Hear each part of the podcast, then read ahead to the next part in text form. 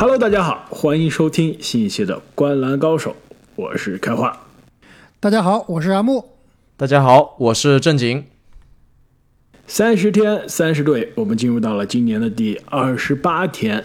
那么上期节目呀，我们刚跟这个 NBA 记者小虎，可以说是观澜的新朋友啊，一起聊完了洛杉矶的两支球队。那么本期节目呢，我们请来了一位观澜的老朋友凯文哥，资深独行侠球迷，和大家在一起聊一下下赛季的达拉斯独行侠到底有哪些重要的看点。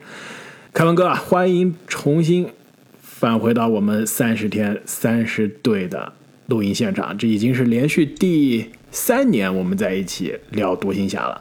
要不再跟我们的灌篮高手的朋友们打个招呼？Hello Hello，大家好，我是凯文哥，呃，很高兴又回到这个节目。然后前一年是我打脸大家，然后去年是我被大家打脸，看一下今年的结果是怎么样。今年肯定要打脸大家了呀，按照这个轮回来说，或者今天是我们互相打脸，没错。那么按照三十天三十队的惯例啊，我们将会跟大家一起复盘一下独行侠在今年夏天的人员变化、下赛季的阵容轮换，以及市场对这支球队的战绩预期会是如何。可以说啊，去年的这个战绩预期，无论预期是怎样啊，这个独行侠最终的结果都是让所有人大跌眼镜了。可能最看不不好、不看好独行侠的球员或者媒体。啊，球迷或者媒体啊，去年都没有预料到独行侠会最终是连附加赛啊都没有进，所以今年这个战绩预期是怎么样？我非常期待凯文哥的分析。那么最后呢，我们也会跟大家来聊一下这个独行侠下赛季有哪些重要的看点。那节目的结尾，我们也会跟大家再聊一下关于独行侠、关于达拉斯、关于德州有哪些有趣的场外的话题。那么阿木啊，独行侠今年夏天好像是没有闲着。到底有哪些操作？那独行侠今年夏天其实动作也是不少的。首先啊，在选秀大会上以第十二顺位选到了中锋莱弗里，同时呢，在二十四顺位啊选到了这个啊锋线的 OMP。这个开话，你知道这哥们儿中文怎么说吗？Omax 全名。Omax 比较简单一点吧。中文全名啊我来想想，奥利弗奥利弗。马克森斯。布罗斯普罗斯。培尔，算了算了，还是还是叫 Omaxi 比较好，是吧？那在这个自由市场上是签下了之前篮网的旧将塞斯库里，两年八百万，和这个阔别 NBA 几年的后卫啊埃克萨姆两年六百万签约，同时呢底薪签约了德里克琼斯。那比较重要的就是在这个。续约市场以及交易市场，首先续约市场上，哎，三年一亿两千万续约了凯里欧文，同时呢，三年一千两百万续约了之前的首发中锋鲍威尔，马基夫莫里斯呢也是和球队的底薪续约，同时呢，这个比较大的变化就是从凯尔特人啊先签后换签来了格兰特威廉姆斯，合同的价格是四年五千三百万，同时呢也是交易来了格雷格布朗，那同时。投球队啊也是离开了几名球员，包括贝尔坦斯、布洛克、霍勒迪、麦基、尼利基纳以及克里斯坦伍德。所以啊，经过这番操作，我们看一下独行侠下赛季预期的首发阵容，应该是后场东契奇和欧文，前场呢应该是约什格林、格兰特威廉姆斯以及鲍威尔。但是我写的是鲍威尔，我觉得开这个开花或者是啊、呃、凯文哥啊可能会有不一样的想法。那在替补席上，后场应该是塞斯库里、哈迪以及。埃克萨姆前场呢，哈达威、德里克琼斯、欧麦克西、克雷贝尔、莫里斯以及新秀莱弗利。凯文哥啊，你觉得阿木说的这个阵容轮换，你同不同意？呃，我基本上还是同意的吧。呃，除了就是像刚刚阿木说的，首发中锋可能还是会有有有待商榷。呃，有变数，会有变数。对的，就是呃一。就是可能熟悉独行侠球的球迷都知道吧，就是每一年可能大家球迷的，呃的那个愿望就是再也不要看到我们爱的包包那个鲍威尔在首发席上。可是他在 他在 NBA 每年都给大家爱的包包。对，在在 NBA 首发里面，在在 NBA 的球员里面，我们有个外号就是像小强一样，对吧？永远打不死。那打个二三十场之后，他发现最后首发又变成了爱的抱抱，真是，呃，真是甩也甩不走，对吧？所以，所以这个还比较难说。但是虽然今年就是引进了，就是在首发，就是在那个中锋这个上面有一些。呃，补进，但是不不抱有就是乐观的态度，因为你像去年算是一个比较好的一个补进，你看包括像麦基，然后还有就是伍德，呃，那个时候都以为，哎呀，这下稳了，终于可以不用见到就是鲍威尔了。结果今年，哎，结果后来打到一半，发现最后首发还是他，所以今年这个很难说，很难说。哎，其实，在我们聊这个看点或者是预期，啊，下赛季这个。胜场数之前呀，其实我想问一下凯文哥，就是昨天这个大新闻，对吧？嗯，我想问一下你，你是什么感受啊？就大独行侠球迷应该都知道，或者说都期望啊，之前是想要把艾顿搞过来，但是最后艾顿是被波特兰给挖走了，而且价格其实不贵，其实就是一个格雷森阿伦加一个啊努尔基奇。我觉得如果这样的筹码的话，我觉得独行侠是给得起的，给不起啊，对吧？就是。你要这么想啊，就是怎么给不起？不是努尔基奇加克里斯阿伦两个人都不咋行啊！不不不不，你不能这么想。就是那个这个东西，这个交易的东西是双向的。就是对，确实没错。就是雄鹿出的筹码可能不会，就就是怎么讲呢？就是可能可能没有说比比那个呃独行侠可以出的要好太多。可是问题是，独行侠出的人员太阳不要呀。他哈德威加那个。呃，就是，呃，还有另外一个是谁？当时说哈达威加那个对霍姆斯，呃，那那太阳要他干嘛呢？对吧？中间还要硬要加一个麦基，那这本来就太阳出去的，这这没有办法做到一个各取所需的一个局面。所以，其实作为独行侠球迷，从来都没有奢望过说有可能跟那个呃，就是太阳能够做多大的一个交易吧？因为这个我感觉，就除非能够出首轮，但是首轮又是独行侠现在的一个生命线。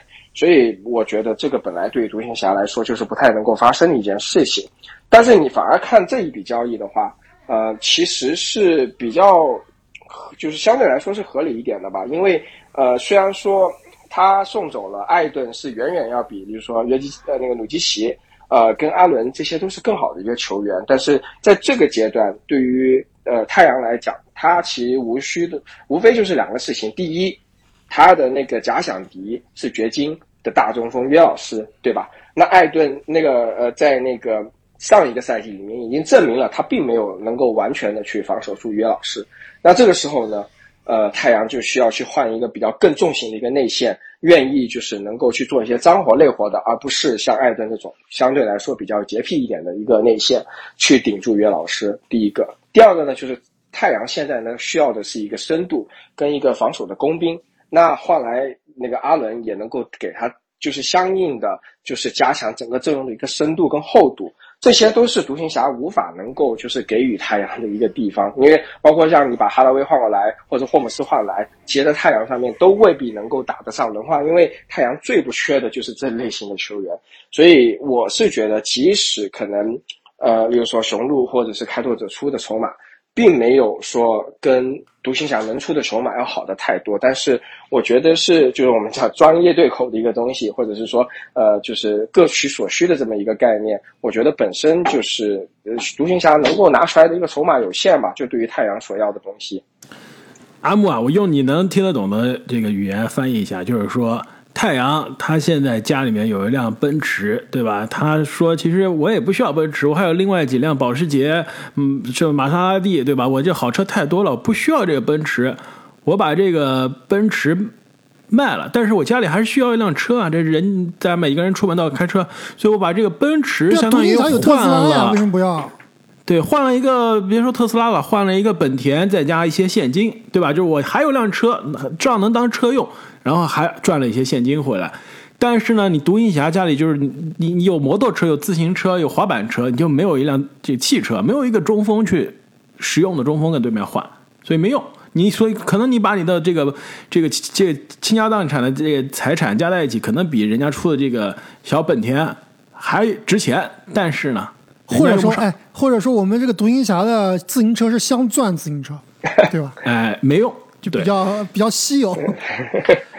嗯，对，但但有一说一啊，就是哈拉威的合同还行，呃，在市场上其实还我我觉得是有一定的这个呃吸引力的，因为他是四年递减的这么一个合同嘛，嗯，但是就是我觉得可能也是上个赛季表现不是特别好。其实独行侠这电话打了一轮，呃，就是无人问津，就哈达威其实还是还是有点惨啊。其实对于这个首发的位置啊，这首发中锋阿姆说是鲍威尔。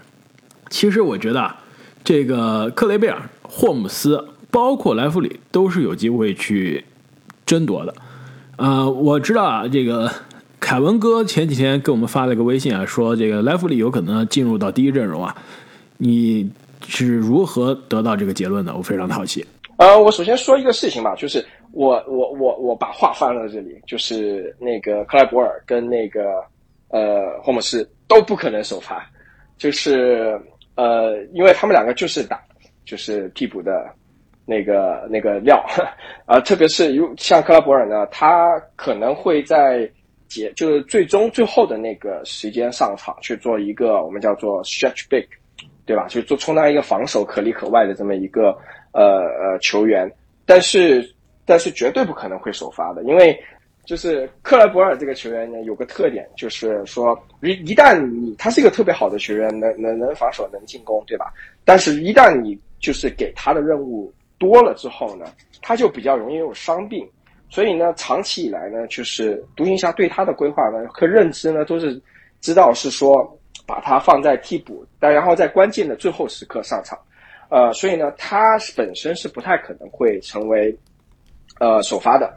然后对于另外一个球员，呃，那个霍霍姆斯呢，他已经有一年没怎么打球了。其实现在状态呢不可所就不而得知。这第一个，第二个呢，他是属于那种比较运动力比较强，然后但是不是里面就是站桩型的那种呃那种那种中锋。嗯，他在球队的合同也好，或者是整个地位也好呢，现在来说。呃，是比较厚的，除非是说他在训练营里面做了一些呃惊天动地的事情，呃，否则其实很难打动教练组能够让他去提到首发的位置的。而且，呃，独行侠内部呢普遍有这么一个观点，就是与其练这些已经差不多中年或者是到末期的中锋，那为什么不把时间放在我们特有前途的呃的莱弗利身上呢？对吧？那早点让他去。呃，打更多的比赛，那早点能够让他去脱颖而出。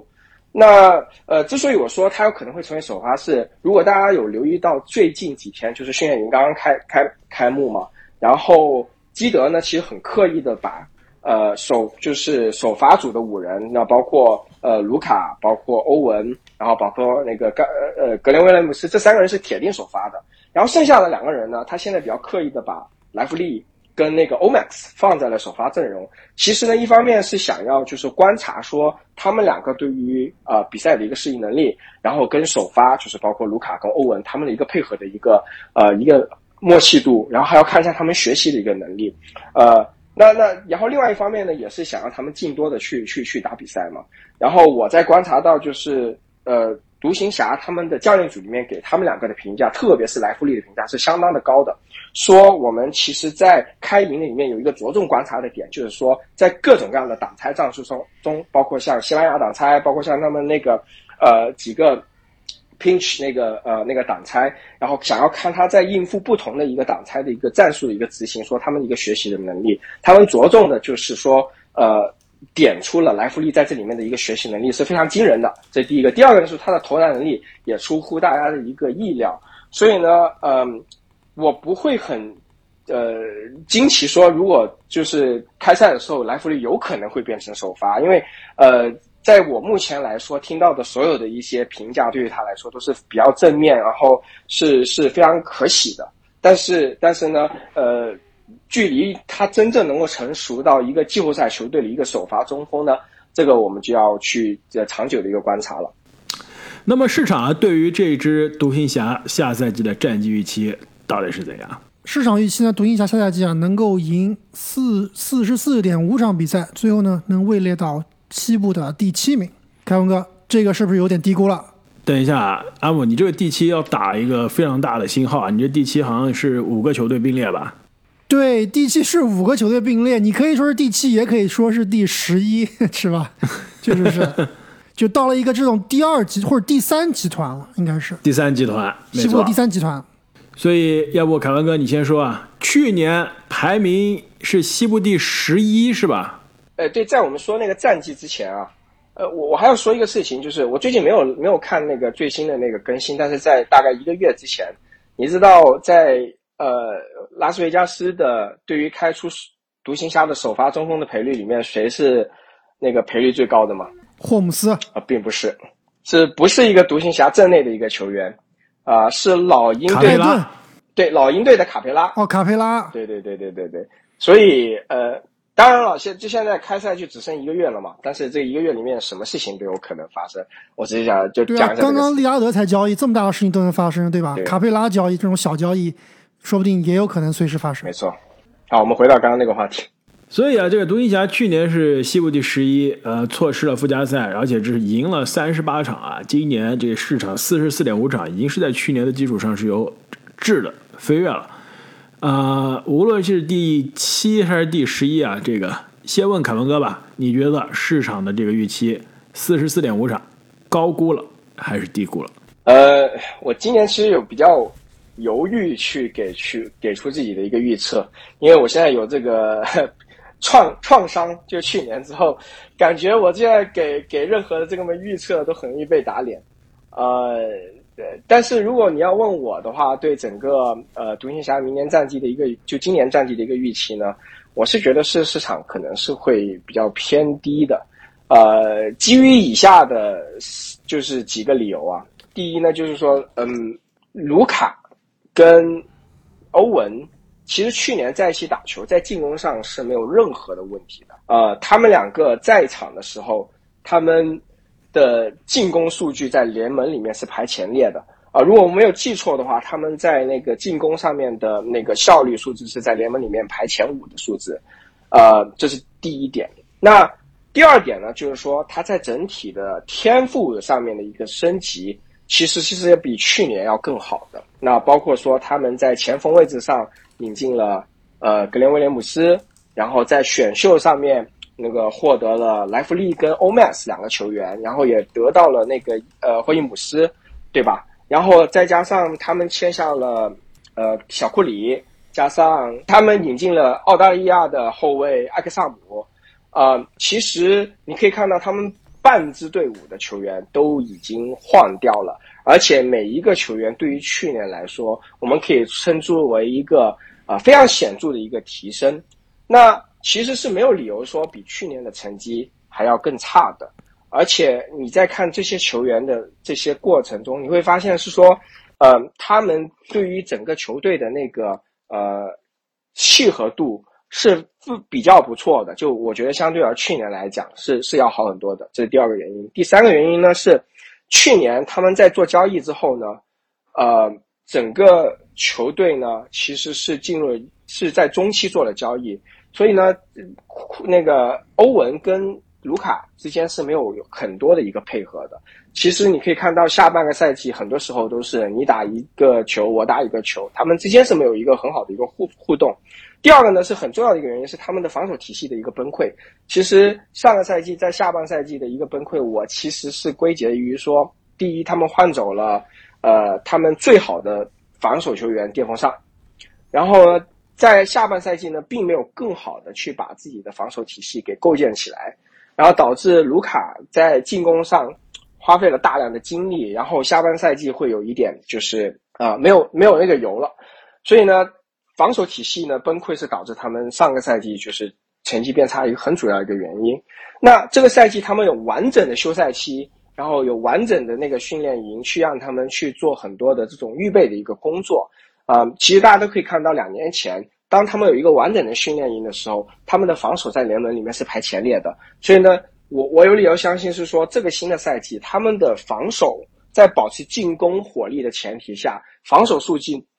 如果不能回到说两个赛季之前前列联盟前前五的水平，那最起码说，如果能够到达中游的这么一个水平，这其实是一个在任何的时候，如果你看历史的数据，这都是一个，我觉得是接近五十胜的这么一个球队。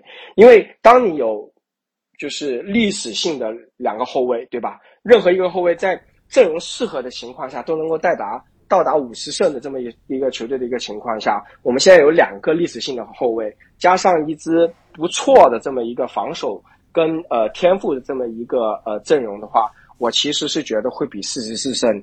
应该会更多的，所以呃，如果即使你看那个不看，就是这个是 Vegas 就给出官方的这么一个呃赔率嘛。但是如果你看这些所有的专家，就是这些所谓的呃分析员，他们其实最终给的数据，大部分给的建议都是会叫 over，就是会比这个四十胜要更高的。那郑杰你怎么看？呃，我相对来说还是没有凯文哥这么看好啊，呃。确实，我觉得休赛期独行侠的一系列动作还是比较有针对性的，换来的球员呢也是很适合独行侠的。但是我觉得独行侠这支球队啊，所有的因素其实就看一个人，卢卡。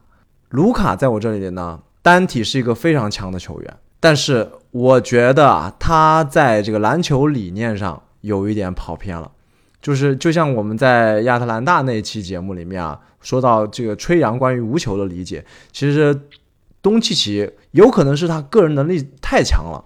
其实他现在把球放在手上的时间啊，真的越来越长。其实我是希望他去做出一些改变啊，但是很显然，从夏天的世界杯来看，他应该是在这条路上走得更远了。上个赛季独行侠的 pace，呃，这个速率啊，在全联盟是排倒数第三的。就是节奏非常非常的慢，其实你很难想象啊，在一支有这么多运动天赋的球队里面，是打的这么慢的节奏。其实很大的程度就跟东契奇有关。呃，我觉得他是一个托底能力很强的球员，所以在我这里，呃，不会特别差，但是呢，很有可能啊，上限也是比较有限的。在我这里，独行侠下个赛季我预测是四十三胜，排名西部第七。就是在附加赛到这个不用打附加赛之间的这个边缘挣扎。那这个跟凯文哥的预期啊，这差距好像还有点大。那阿木呢？我最后说，我要狠吹一波。狠吹一波，你这个是什么意思？狠吹一波就是狠吹一波，肯定比你开花给你预期要高。完了，我我又是一个人单挑三个人。给独行侠的预期四十七场。比市场的这个四十四点五场啊是多赢两点五场，就差不多四十七场。我觉得这支球队夏天是有明显的补强，而且呢补强是有针对性的。就格兰特·威廉姆斯非常实用的这个内线，其实是锋线的这个防守者，三分球也是在季后赛多次证明了自己，是能拉开空间的，能有足够的这个呃呃射程，并且呢也是有不错的。对于一个角色球员来说，有不错的这个传球的视野，一个策动的能力，算是一个非常高球商，而且呢，在场上有领袖气质的一个球员，所以对于独行侠来说非常合适。另外一个这个 引援啊，塞斯库里也是曾经独行侠的这个弃将啊，其实，在卢卡身边，这个塞斯库里的存在也是非常的好用，一个非常好的定点射手，正好是这个卢卡身边非常需要的这个角色。其实这两个引援，我觉得是。呃，可以说是药到病除的。中锋其实没有来卡佩拉，对我们录音的时候还没有来卡佩拉，也没有来戈贝尔，呃，也没有来埃顿，是有些让人失望。但是选到莱弗里还是让人看到了一些期待的。呃，霍姆斯虽然不是从前了，但是曾经也是打出过这种联盟首发级别中锋的这个呃数据的，也就是两三年前。所以夏天的补强，独行侠应该是比去年的这个赛季末。有明显的增加，但是为什么不是一个五十胜的球队啊？我觉得首先西部下赛季竞争太激烈了，这四十七胜、四十八胜、五十胜左右的球队应该一抓一大把，很难一支球队在这边这这个集团中啊脱颖而出。另外一个呢，就是球队其实现在还没有解决去年电风扇离开，包括夏天啊布洛克离开之后的一个最大的短板，那就是侧翼或者是外线的防守。你格兰特·威廉姆斯防守不错，对吧？呃，但是你的侧翼和后卫，你的防守其实并没有特别的理想。我知道这个凯文哥一会儿要吹约什格林了，但是我现在还打个问号。如果你面对的是联盟顶级的侧翼、顶级的后场，你的防守能不能跟得上？而且你约什格林，你也只能防外面这个对面啊外线箭头中的一个啊。如果对面有两到三个外线箭头，谁来上？因此呢，我觉得啊，独行侠市场有些低估啊。毕竟在去年的这个失望的赛季之后啊，是有些低估。但是五十胜还是很困难的。阿木，你来吹六十胜吧。这六十胜肯定不至于，五十胜肯定也拿不到。其实我跟你想的是一样的，我也是说四十七胜啊，最后能够排到西部的第五名。其实之前这个大家都聊的差不多了。对于独行侠夏天的引援，其实我觉得独行侠这个夏天的引援，让我打分的话，满分一百分啊，我可以打到一个八十二分。对吧？如果卡佩拉来了，就是九十五分；如果卡佩拉没来，那只能是八十二分。其实真的是对症下药。就刚刚大家都提到了，就这几名演员。其实上赛季独行侠的问题，真的跟如这个凯文哥所说啊，不是进攻问题。特别是在欧文来了以后啊，就正经说独行侠上赛季进攻的 pace 慢，那是在欧文来之前呀。欧文来了以后，就欧文来之前，独行侠的 pace 是联盟倒数第二。欧文来了以后，是这个呃。提升到倒数第三之后啊，全明星之后是第联盟的第十一名，也就是说是上半区的 pace 了。而且呢，这个上半啊，就最关键的就是上赛季啊，就是防守太差，真的是太差，万人捅。不管是在欧文来之前之后都是一样的。全明星赛之前防守联盟第第二十四名，欧文来之后肯定更差，倒数第四，二十六名。所以呢，整个夏天啊，所谓给球队的补强都是这种防守型球员，基本上都是的。格兰特威廉姆斯，对吧？然后这个。包括艾克萨姆其实是防守是非常不错的，那德里克琼斯也是可以防守，而且啊，刚刚提到这个两名新秀啊，欧 max 和莱弗里都是防守类型的球员，包括这个约什格林啊，应该也是往这种三 D 方向去走，所以确实在这个三号位的防守没有那种顶尖的三 D，也是这个球队现在最需要的一个点啊，但是啊，绝对比上赛季有质的提升，所以这一点我觉得是肯定会更好的。我稍微说一下那个。侧翼跟后卫的防守啊，呃，我我其实非常同意，就是说，呃，我我我对电风扇的的，就是离队，其实我没有觉得太惋惜啊，因为我觉得他电风，哎，你就说电风扇和格兰特威廉姆斯谁防守好？我觉得还真不见得谁更好。我觉得格兰特威廉姆斯可能更好用一些。呃，电风扇是一个。更全面的一个防守者吧，我这么说。电风扇可以护框，对吧？格威是护框比较差，但是格威可以当肉盾啊，不是电风扇，嗯，不是的，不是的，盾不了。呃，我我觉得他们在防四号位上面，他们两个能力可能是差不多的。他们两个差别在于是在防守移动比较快的侧翼的时候，格威是没有办法跟得上的那个节奏的，所以他很容易被后卫。他自己也承认说，他对于那种小而灵的那种后卫。他其实是没有办法的，嗯，但是，呃，但但对于电风扇，我其实想提一点啊，就是他是呃大龄新秀，所以等到他打出来的时候，他巅峰是两年前嘛，呃，那个时候其实年龄已经是比较接近就是二十大几了，对不对？嗯，所以呢，像他这种就是比较靠身体吃饭的话，其实很容易会有一个比较呃显著的一个下跌，这第一个。第二个呢，就是他的进攻其实是有限的。嗯，他有时候在球队里面，就是他打进攻的时候，他他那个踩踩那个三分线后面那个出界，真是有时候看得我头真的是，呃，头炸了。而且他三分其实也不是特别的灵。呃，那对比格威来讲呢，格威什么叫不是特别准？是特别特别的不准。对，作为一个篮网球迷，告诉你根本没法用。对，然后格威呢是恰恰相反的，格威的三分是真的很准，特别是他两个底角的三分，就是接球就投，达到了百分之四十六。呃，其实一个很强很强的一个就是呃呃底角三分的一个投手，呃，但这不是我要表达的点啊。我我其实比较可惜的，呃，离队的是布洛克。其实布洛克是整个独行侠唯一一个可以跟得上一号位跟二外号位的一个呃防守者，这第一个。第二呢，他的投射呢是我们叫做 motion shooter，就他是比较流畅的接球就投的投手。其实每次他赛季的前半段都不是那么的准啊，不知道他休赛期都去干嘛了。但是他在后赛期一定是会打回来的。所以呢，其实你有留意说，两年前在西部决赛的时候打呃勇士的时候，其实勇士很非常刻意的放空电电风扇，然后对于呃布洛克是一点空间都不给。那布洛克的离队呢，其实对于这支球队呢最大的一个影响就是说，现在没有人去防呃比较快速的后卫。那像你刚刚提到那个约斯格林，对吧？他其实我觉得也是比较稍微呃，我觉得他防三号位还可以，没有到就是很好，但是也我觉得也不差，我觉得是一个平均的水准吧。但是你让他去防一号位，我觉得他脚步来说也没有那么的好。但是有一个人，我觉得你们都忽略了，我觉得他防守很不错，那就是欧文。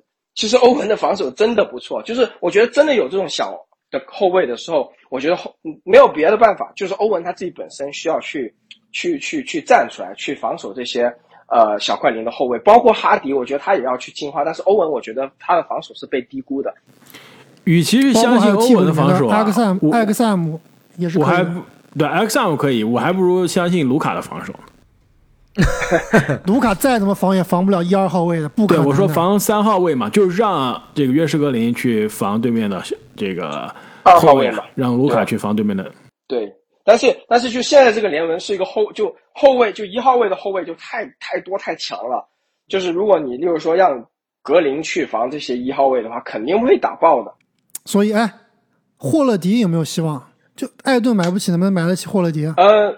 我昨昨天其实有跟几个我辖的球迷很严认真的讨论这个事情，呃，我觉得可能性是零吧，因为第一就是，我去，你可能性是零，你如何认真的讨论了很久啊？因为我觉得是几个，我觉得是几个几个几个原因。第一呢，就是，呃，我侠已经做了一个长期的一个 commitment，就是说，呃，中文怎么讲？就是在两个很好的后卫身上。就是卢卡跟那个欧文，那霍罗迪过来的时候，他是打什么位置呢？这第一，第二就是霍勒迪的合同是非常非常的大的，我我并不觉得我们我辖现在有任何的这个空间能够吃下他这个大合同。第三，其实还是回到刚刚那个呃关于艾顿的那个交易的上面去，就是我们有什么样的筹码去换那个霍勒迪呢？就是让开拓者能够看得上的筹码。呃，所以我觉得重要年轻资产、选秀权、欧麦克西，对吧？都可以送呀。你你会愿意为了就是霍勒迪，然后把这些你的锋线都换出去吗？我觉得换两个新秀，用两个新秀加一点天头，换个霍勒迪应该是问题不大的。但是你薪金配不平啊？对啊，薪金配不平啊。对，就必须得上什么哈达威啊，什么克莱贝尔，这都得上了，确实是。嗯，对的。对，但你。这个这个就这个就等于是我们叫硬配了，很难，真的很难。对啊，真的非常非常的难的。那么下赛季啊，我们看这支独行侠，我觉得啊，最重要的看点肯定还是年轻成长中的卢卡东契奇。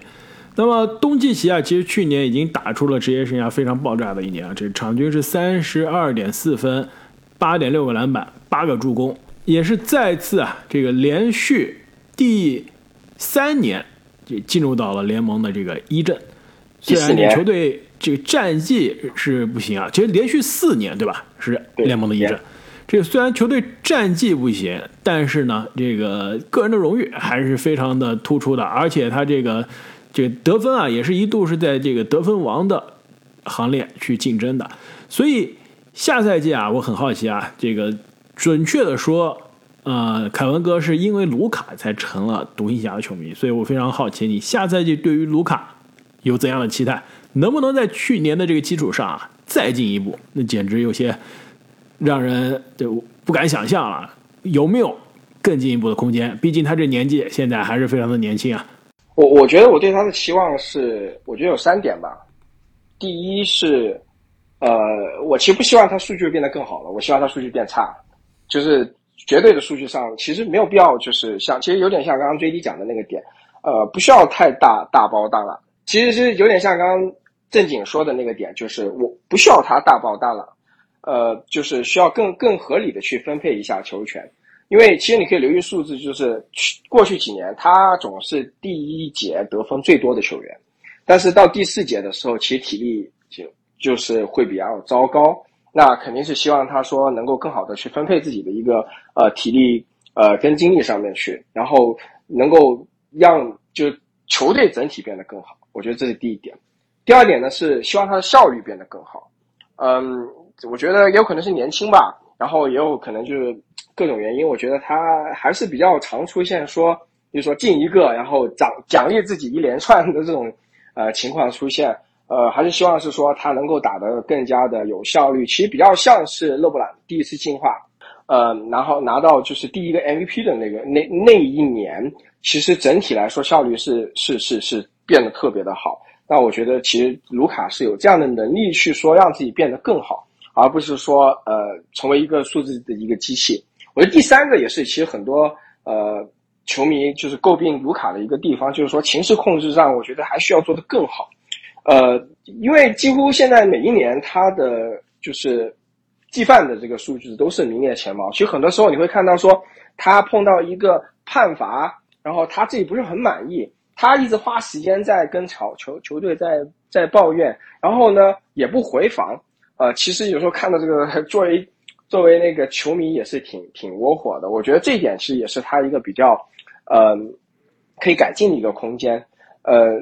我我是觉得，其实对于这种欧洲的球员，一旦他比如说进入了，呃，人生的一个比如说黄金期，他意识到是什么是他最重要的东西，然后花全部的身心去追求的时候，其实整个人会变得呃锐不可挡。其实一个比较明显的例子就是约老师在二十七岁的那年结婚，然后减肥成功之后，就是我们的 MVP 常客了。那我觉得今年其实也也恰好是卢卡进入二十七岁的一年，呃，没有二十七，就是他是进入二十六、二十七岁的，也结婚了是吧？对他也是求婚了，而且没结婚，他也是他他求婚了。然后呢，其实看到今年他的体型什么的，要比去年，虽然都说去年有变瘦，对吧？今年其实是非常非常好的体型，这是他就是最好的体型的时候。所以我觉得今年其实有机会能够做出突破的一年。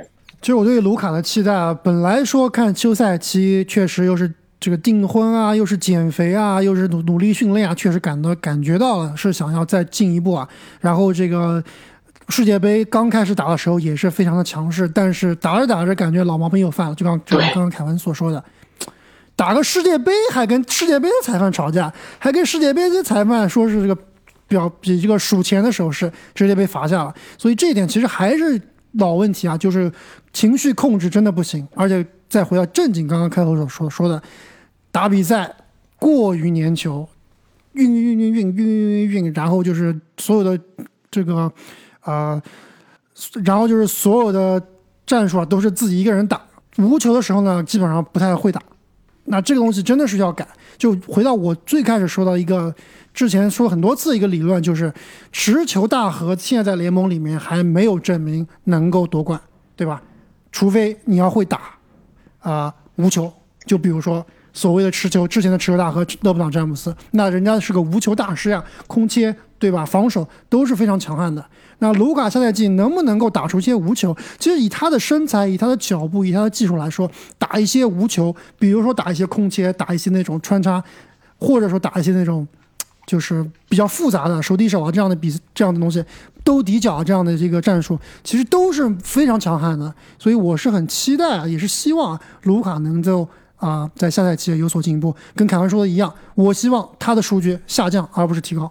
卢卡要是再进步的话，就太可怕了。他这个连续一阵，真的真的就是冲着我们难以想象的历史排名去了。哎，我我说一句啊，就关于无球的话。呃，我其实不太同意刚刚追地，呃，不，我其实不太同意正经刚刚说的，就是卢卡在世界杯里面就是路越走越偏啊。呃，其实有还挺明显的，就是说有至少每一场有两节是给卢卡设计了就是无球的战术。现在更多的其实他是从从一个呃我们叫 triple hands off，就手递手，然后再从侧翼过来再拿球，然后再去做策划的这么一个过程。呃，其实。呃，达拉斯当地的队报的一个记者，其实这是有跟着完整的这个世界杯之旅嘛。然后他每一场呢结束之后，都会问一些比较技术性的一些问题。呃，其中一个比较常问到的一个问题就是说无球的这个话题。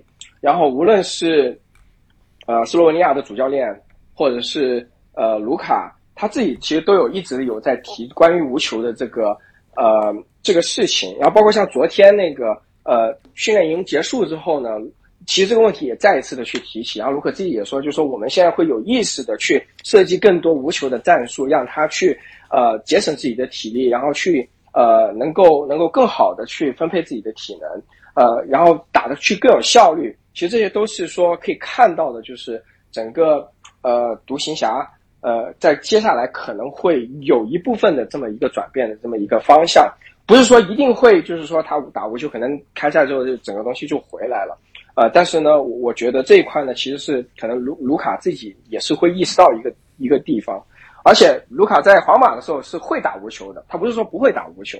呃，所以呢，呃，这块的话，希望其实我们的希望都是都是一致的嘛，就希望他能够更好的去发发挥，说不仅仅是说持球打这么一个能力，而且另外一个是小的一个地方，是我稍微提一下，有个地方可能很多人会忽略的，就是其实上个赛季打的那么差，一个很重要的一个原因是，呃，基德呃本身是我觉得战术上面是比较匮乏的，呃，然后临场的能力也是比较糟糕的，然后他的。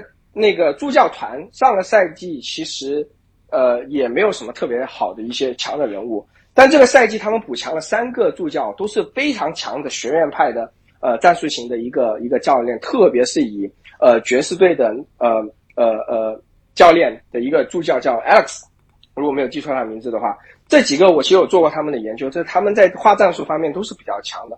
我也是说，希望是说，在新的赛季里面能够更好的去解决说，呃，独行侠就是在战术上面的一个丰线的丰富性。哦，再也不想看到他们关键时间就是最后八秒，然后给球给卢卡，然后三位先先生瞎扔一把，对吧？然后第二是能够设计更多的一些呃团队上面的一些配合跟战术，这也是希望说这个赛季能够看到的一些转变。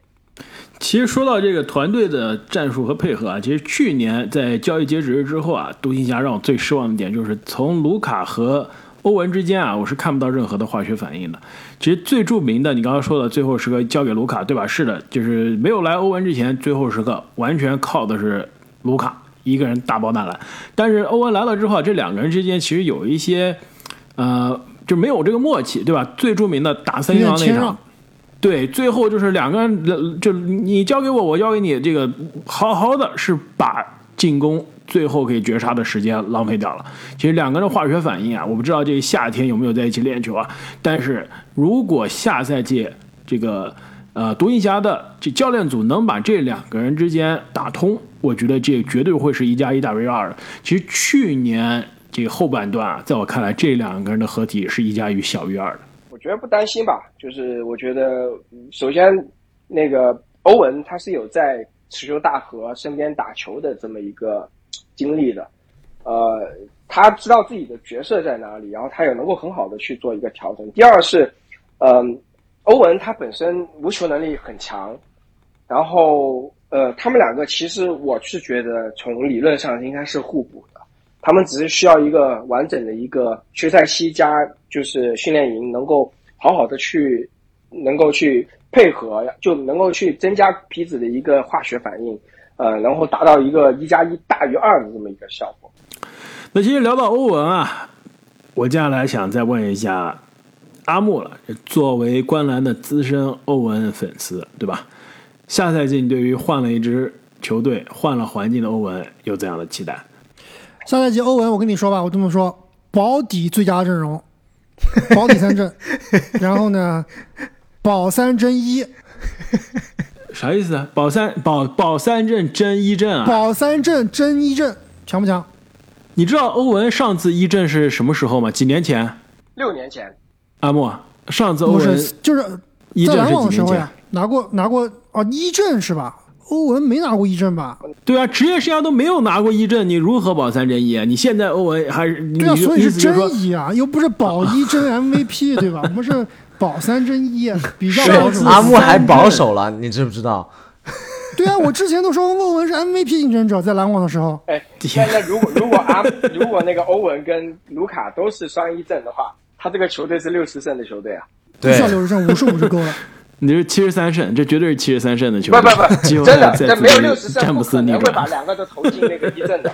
嗯，不一定，还真不一定。我觉得只有西部第一、第二才有可能对两个最佳阵容，真的。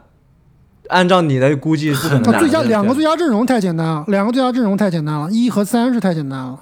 这不简单的，你可以你回去看一下过去几个赛季有两个最佳阵容的，真的不简单。肯定是上半区的关键是这个球球队它的配置，对吧？它这个球队的配置就是只有两名是球球星球员，其他全都是角色球员。不像很多球队，他有三巨头啊，或者说两巨头加一个准全明星啊这样的搭配，这个球队不存在的。这个球队就是两个人的球队。我知道开花肯定是不同意的，开花肯定对欧文下赛季这个闹事的事情还是比较担心，对吧？下赛季是不是？开花，你觉得他会闹事吗？反正合同也拿了，能打六十场比赛吗？那我再问你另外一个问题：上一次欧文在一个赛季中没闹事是几年前？就是那年打雄鹿，总觉得就是这个这个季后赛打雄鹿那年呀。那年季后赛打雄鹿那年，他就是没打疫苗，不愿意打球啊，记不记得？哦，那年不是那年啊，那是之后一年。那一年是他这个心情不好，不愿意上班那一年。对，过生日，然后又担心美国人，对吧？你这这已经是几年前了，再往前了。所以欧文还是这么说：上一次打七十场以上常规赛的时候，二零一七年，在骑士的最后一年。就离开骑士之后就没有常规赛打过超过六十七场比赛了，所以没办法。所以你预期下赛季能不能打六十场？开花，你作为一个欧文黑，六十场，六十场，六十场应该还是有希望的。去年也没少，对吧？赛季初也没少惹麻烦。去年就是六十场，也是六十场，对。去年没没有受伤，对对。所以刘市长我觉得应该没问题，只要保持健康没问题。但这哥们的年纪也在这儿了，对吧？也是。呃，现在是三十一岁的人了，跟之前的这个追风的少年相比啊，还是不太一样的。年轻的时候就不健康，你现在已经是三十一的人了，就更注意，更需要注意保养了。现在 NBA 的那个后卫长寿的很。对啊，库里三十五六岁还是巅峰，对不对？但也每年都受小大伤小伤呀。我觉得欧文还是老生常谈吧，就是他只要上场打球是真的厉害，而且打球是真的好看。他是属于那种我愿意花钱去买票看他打球的球员，呃，而且呢，确实你不会愿意花钱买他的球星卡。呃，我这个阿木你就搞错了，你就搞错了。我现在手上为数不多的实体球星卡之一就有欧文，还是跟你共同投资的，你都忘记了？买的。我这可是真金白银投资过的，你别开玩笑了。而且欧文确实刚刚像这个凯文哥说的，跟在我觉得在进攻端吧，至少跟卢卡还是比较互补的。卢卡如果是第一节大杀器，那欧文很显然就是个第四节大杀器嘛，非常互补。呃，但是呢，还是对他的总的贡献，包括他的出场数，包括他在这个防守端的这个问题，有一定的存疑。我觉得他的上限是三振，不是像阿木说的保三争一，他的上限是三争。聊完了这个独行侠两位呃球星，我想再问一下凯文哥啊，这个独行侠的中锋现在到底还有没有机会？其实我们独行侠等到现在录啊，其实一直在等你所说的交易，是吧？我们已经等了一整个夏天了，你现在终于放弃了吧？我们还剩最后三支球队，我看这个交易到现在也没有发生啊，所以在赛季开始之前，卡佩拉到底能不能来？哎，不用急，我们还有六个月的时间可以等。那个截止日是二月份的，对吧？那个之前会什么事情都有可能发生，搞不好就是太阳队打的不好就猜对了。我开玩笑，开个玩笑。但是就是我觉得开赛前要换到好中锋，太阳队拆队跟你也没关系啊，太阳队也没有卡佩拉呀，也卖不了你啊。尤班克斯，努尔基奇你要吗？给你尤班克斯啊，尤班克斯过来立刻打首发，是不是？呃，我跟你说，就是呃，我意思就是说，我觉得开赛前换到好中锋希望不大，但是赛季中的话，我觉得再看。但是无论怎么讲，就是呃，我们的小尼克总经理，其他的对球队的这个承诺其实还没有兑现的。他讲过两个目标，第一个是说。我要对球队的天赋进行升级，那那这个已经实现了，对，换来一一一一群就是身体素质爆炸的这些球员。但第二个是说，我要有一个首发级别的中锋，就是护框中锋内线，这个到现在是没有没有没有达到的，就我们还在等他说在这一块的这么一个可能性的一个一个一个一个一个交易吧，否则的话就缺了这个中锋，我觉得这个球队是不完整的，是没有争冠这个实力的。所以凯文哥啊，这中锋到底还有什么人能来啊？有可能能来啊？就卡佩拉，我们刚聊过了，想要卡佩拉来，还有没有别的？如果他来不了，还没有候选？呃，有。我觉得戈贝尔不可能。不不不，戈贝尔肯定别想了。印第安纳步行者在拿希尔德的同时，把他们的那个呃几个其实替补的中锋，一有一个能拿过来就可以了。那几个都不行，我跟你说都不行。什么以赛亚·杰克逊，什么杰伦·史密斯都不行，真不行，都不能防。你需要一个护框的。那你换个角度来讲，那护框的那 NBA 二十三十支球队有几支不比我辖的护框的要好呢？是的呀，人家有特纳呀，没办法呀。除了卡佩拉，真的很少了，对吧？就之前的艾顿，其实真的是可以梭哈搞一把的。现在艾顿也没有了，只剩卡佩拉了。万一卡佩拉来不了，那今年又要黄了，对吧？这套阵容。打得再好，我觉得西部季后赛过个一轮、第二轮能过吗？很难吧？你说碰到个约基奇根本没戏。嗯，对，没错，确实是这样的。我我同意，就是还得有个好中锋，没没没没好中锋，对，没得打。我觉得他只要能够把任何一个好中锋换过来，这支球队就是可以去争冠的，是真的可以冲冲冲击冠军的。没错，嗯。那这个中锋啊，目前是没有到来。但是我们球队已有的阵容中，有没有其他可以让大家眼前一亮的球员啊？有没有这种骑兵 X 因素可以脱颖而出？我这边啊，先抛砖引玉一个 X M，这哥们已经算是疫情前的 NBA 的球员了。这个漂泊，这个颠沛流离，在欧洲也是打了几年球啊。其实今年夏天重返 NBA，看一下他这个状态。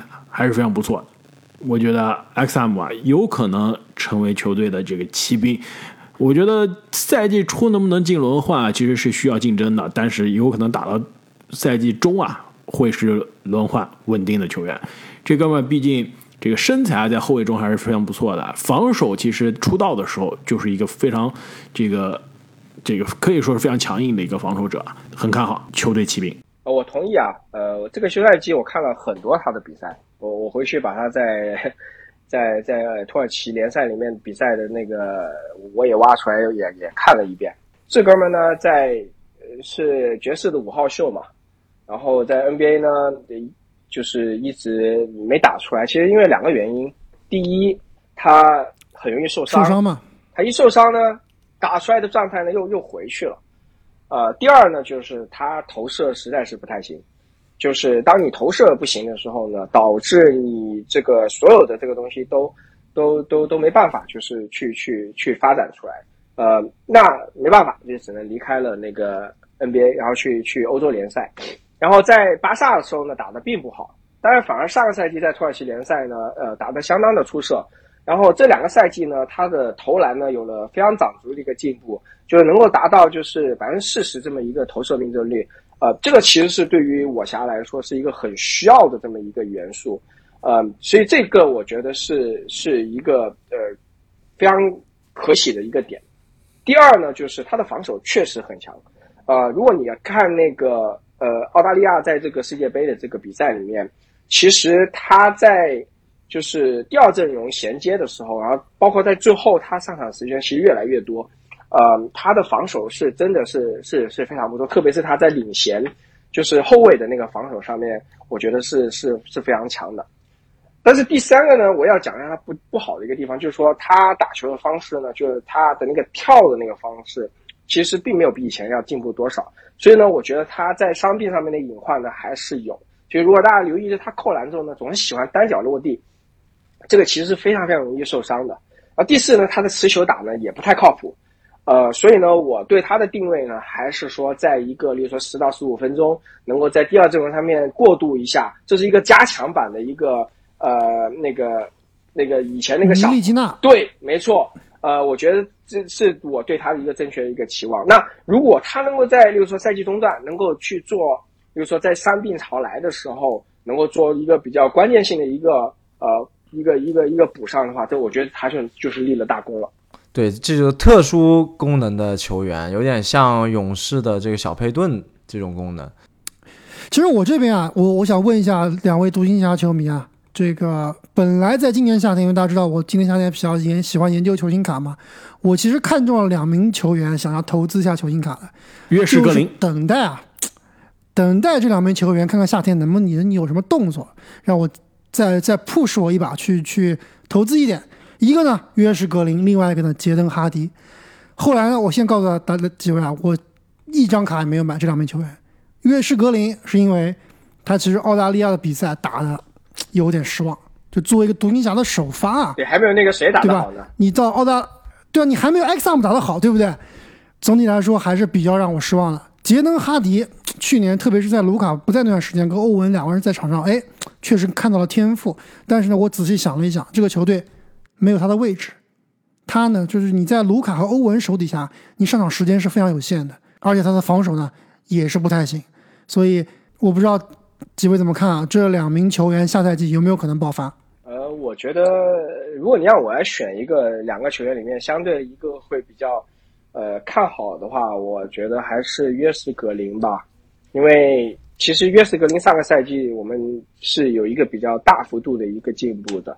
你看他的三分投射率，还有就是所有的这些呃在场上的一些决定，其实比前面两个赛季不知道好了多少。然后。这个又是他的一个合同年，我觉得他有更更多的动力去，呃，去去就是去表现。而最重要一点是，这个球队现在没有任何人跟他竞争他的地位，就是他是三号位的，就是几乎是唯一选择吧。那就是跟哈达威比了，对吧？那那我觉得那他的那个呃潜力，那肯定是比哈达威要好的。这也是为什么呃我们的 GM 尼克说。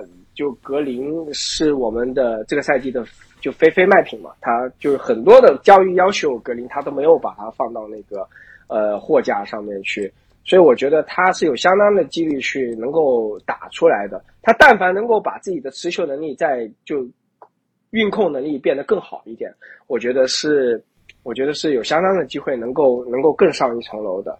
那至于说到呃澳大利亚的世界杯，我觉得你说的一点都没错，他表现没有特别好。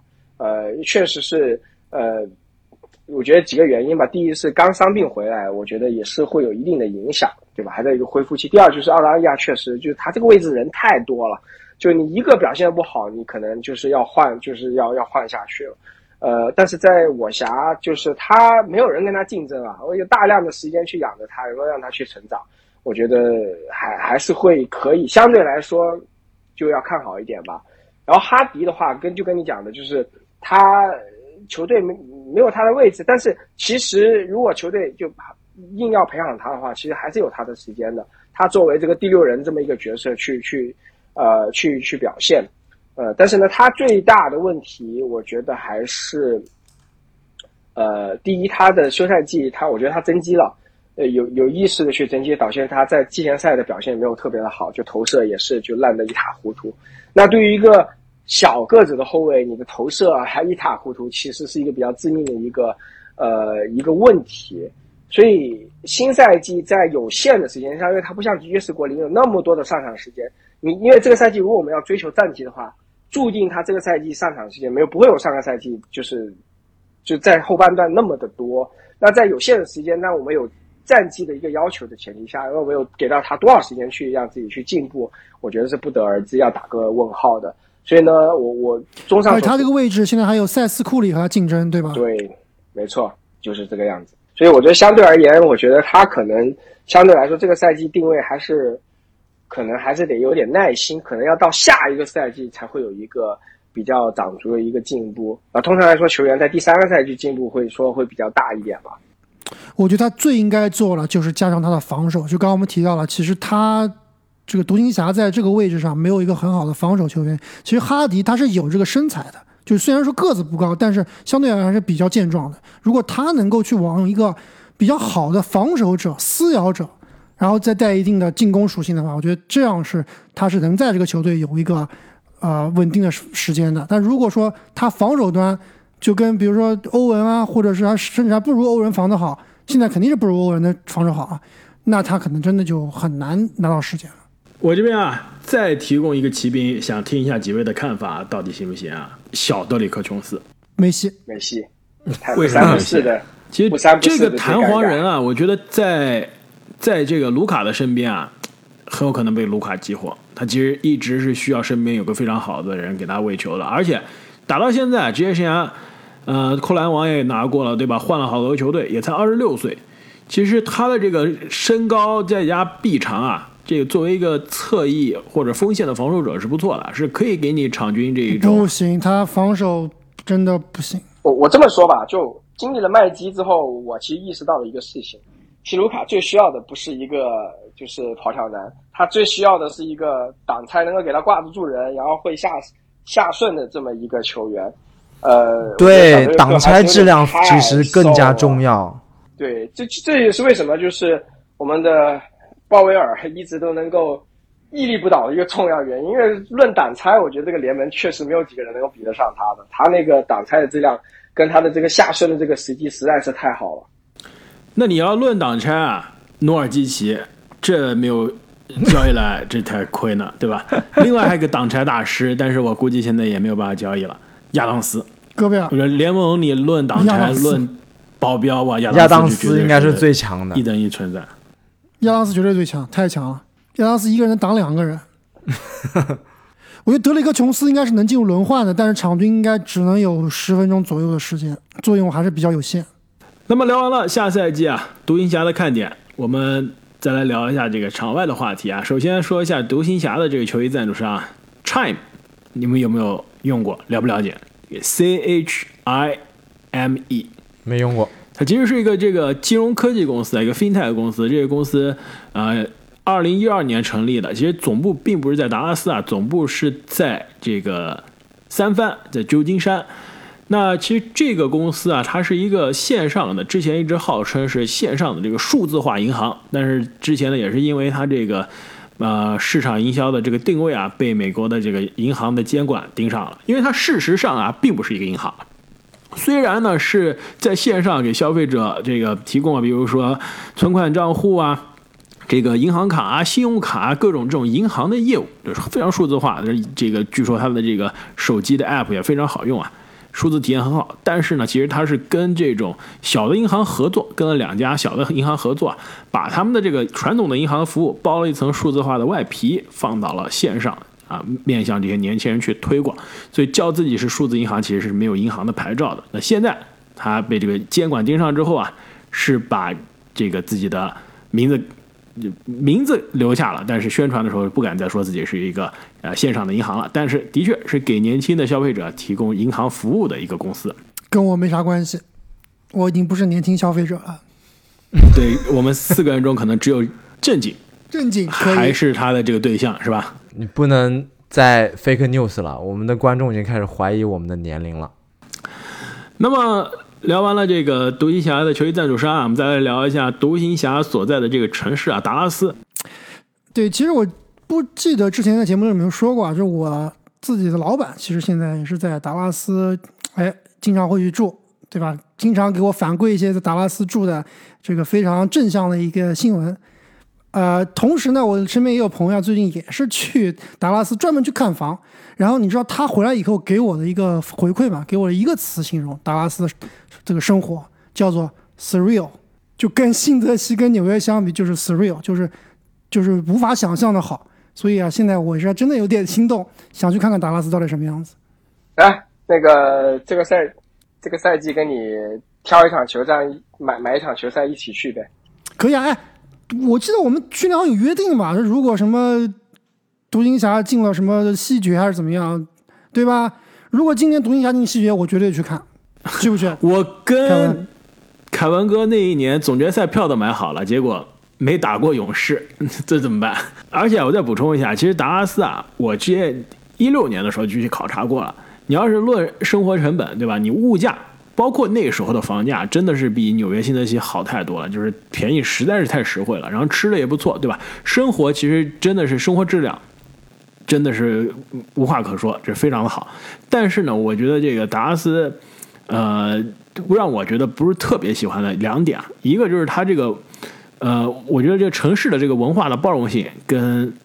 这个东海岸大城市比还是稍微差一点，这个多元化还是稍微差一些。就包括我们小虎哥说的这个洛杉矶啊，包括我们比较了解的纽约啊，都是属于文化比较多元的。这个我觉得其实这样的城市让我可能更加喜欢一点。另外啊，就是整个达拉斯，包括德州的这个可以说是这个东北这块区域啊，实在是太平了，啥都没有。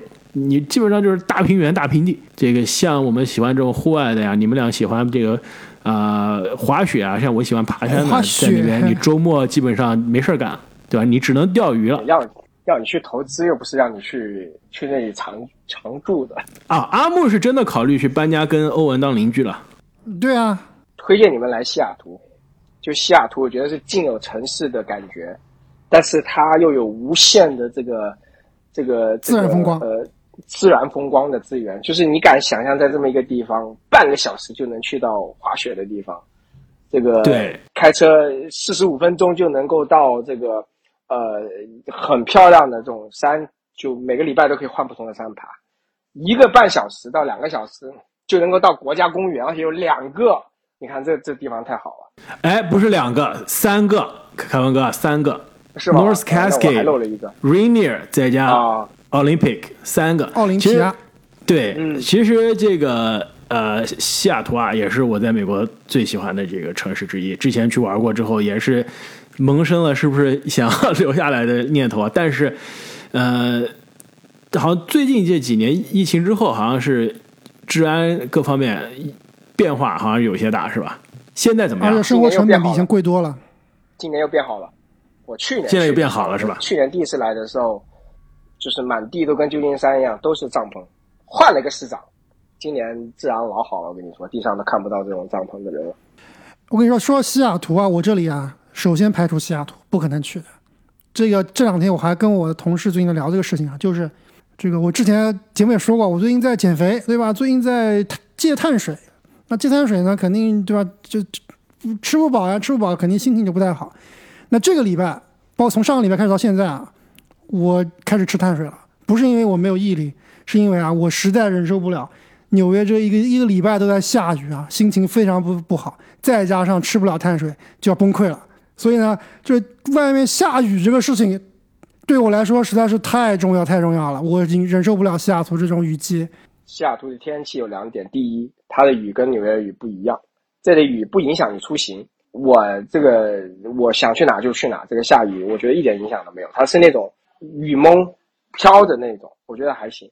第二是它的暑夏天那四五个月，哇，那简直就是我没有见过比它更好的夏天的地方。这天气好的不得了，我觉得这个是值得的。当你在就是那夏天里面，你感受这样的天气，你觉得啊，这这生活太棒了。阿木啊，我再给你补充一下。你对于西雅图的这个下雨其实是刻板印象了。其实之前我去西雅图的时候也是夏天去的，我当时说这个哇，每天蓝天白云，这这根本跟这个印象中的烟雨连绵的这个城市不一样。后来我才查数据才知道啊，西雅图年降水是三十九英寸，纽约是四十六英寸，就是西雅图每年下的雨其实是没有美纽约每年下的雨多的，而且西雅图是之前说过的。地中海气候啊，它夏天其实是不下雨的，它下雨都是在秋天深秋，对吧？十一月份、十二月份、一月份，我再加冬天，就是你把纽约的这些雪，每年冬天你没法出门的这些雪改成雨，这就是西雅图了。对，对我来说降雨量不重要，重要的是下雨或者不下雨，天气是晴的还是天气是阴的。你把总的一年多少天是阴天下雨跟纽约比的话，我觉得这个数字肯定是不一样的。我觉得天气来说。西雅图还是比纽约好太多了，但是我觉得它有个值得诟病的地方，两个诟病的地方。第一，太难交朋友了。这里有一个 term 叫做西雅图 freeze，Seattle freeze，就是里面的人都很冷漠，交朋友比较困难。所以我这边比较好。对啊，为什么会冷漠？就是因为天气不好呀，对吧？你说你家南部地区都很热情的。不不不不不不不，这这是整个叫做 North Pacific 的这一个特征，不是因为这个下雨，是因为。这边的人比较安逸，跟有自己的生活圈子，比较难去交新的朋友。这第一个，第二个是这里没有 NBA 球队，我觉得这个也比较难受，就是看球比较困难。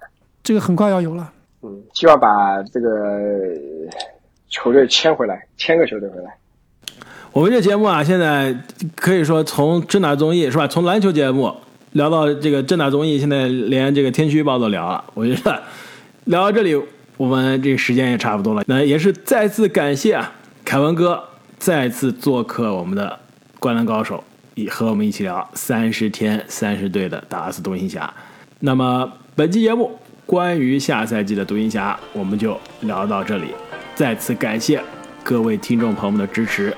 我们下期再见，再见，再见，拜拜。But I'm so frustrated. Hello to my loneliness.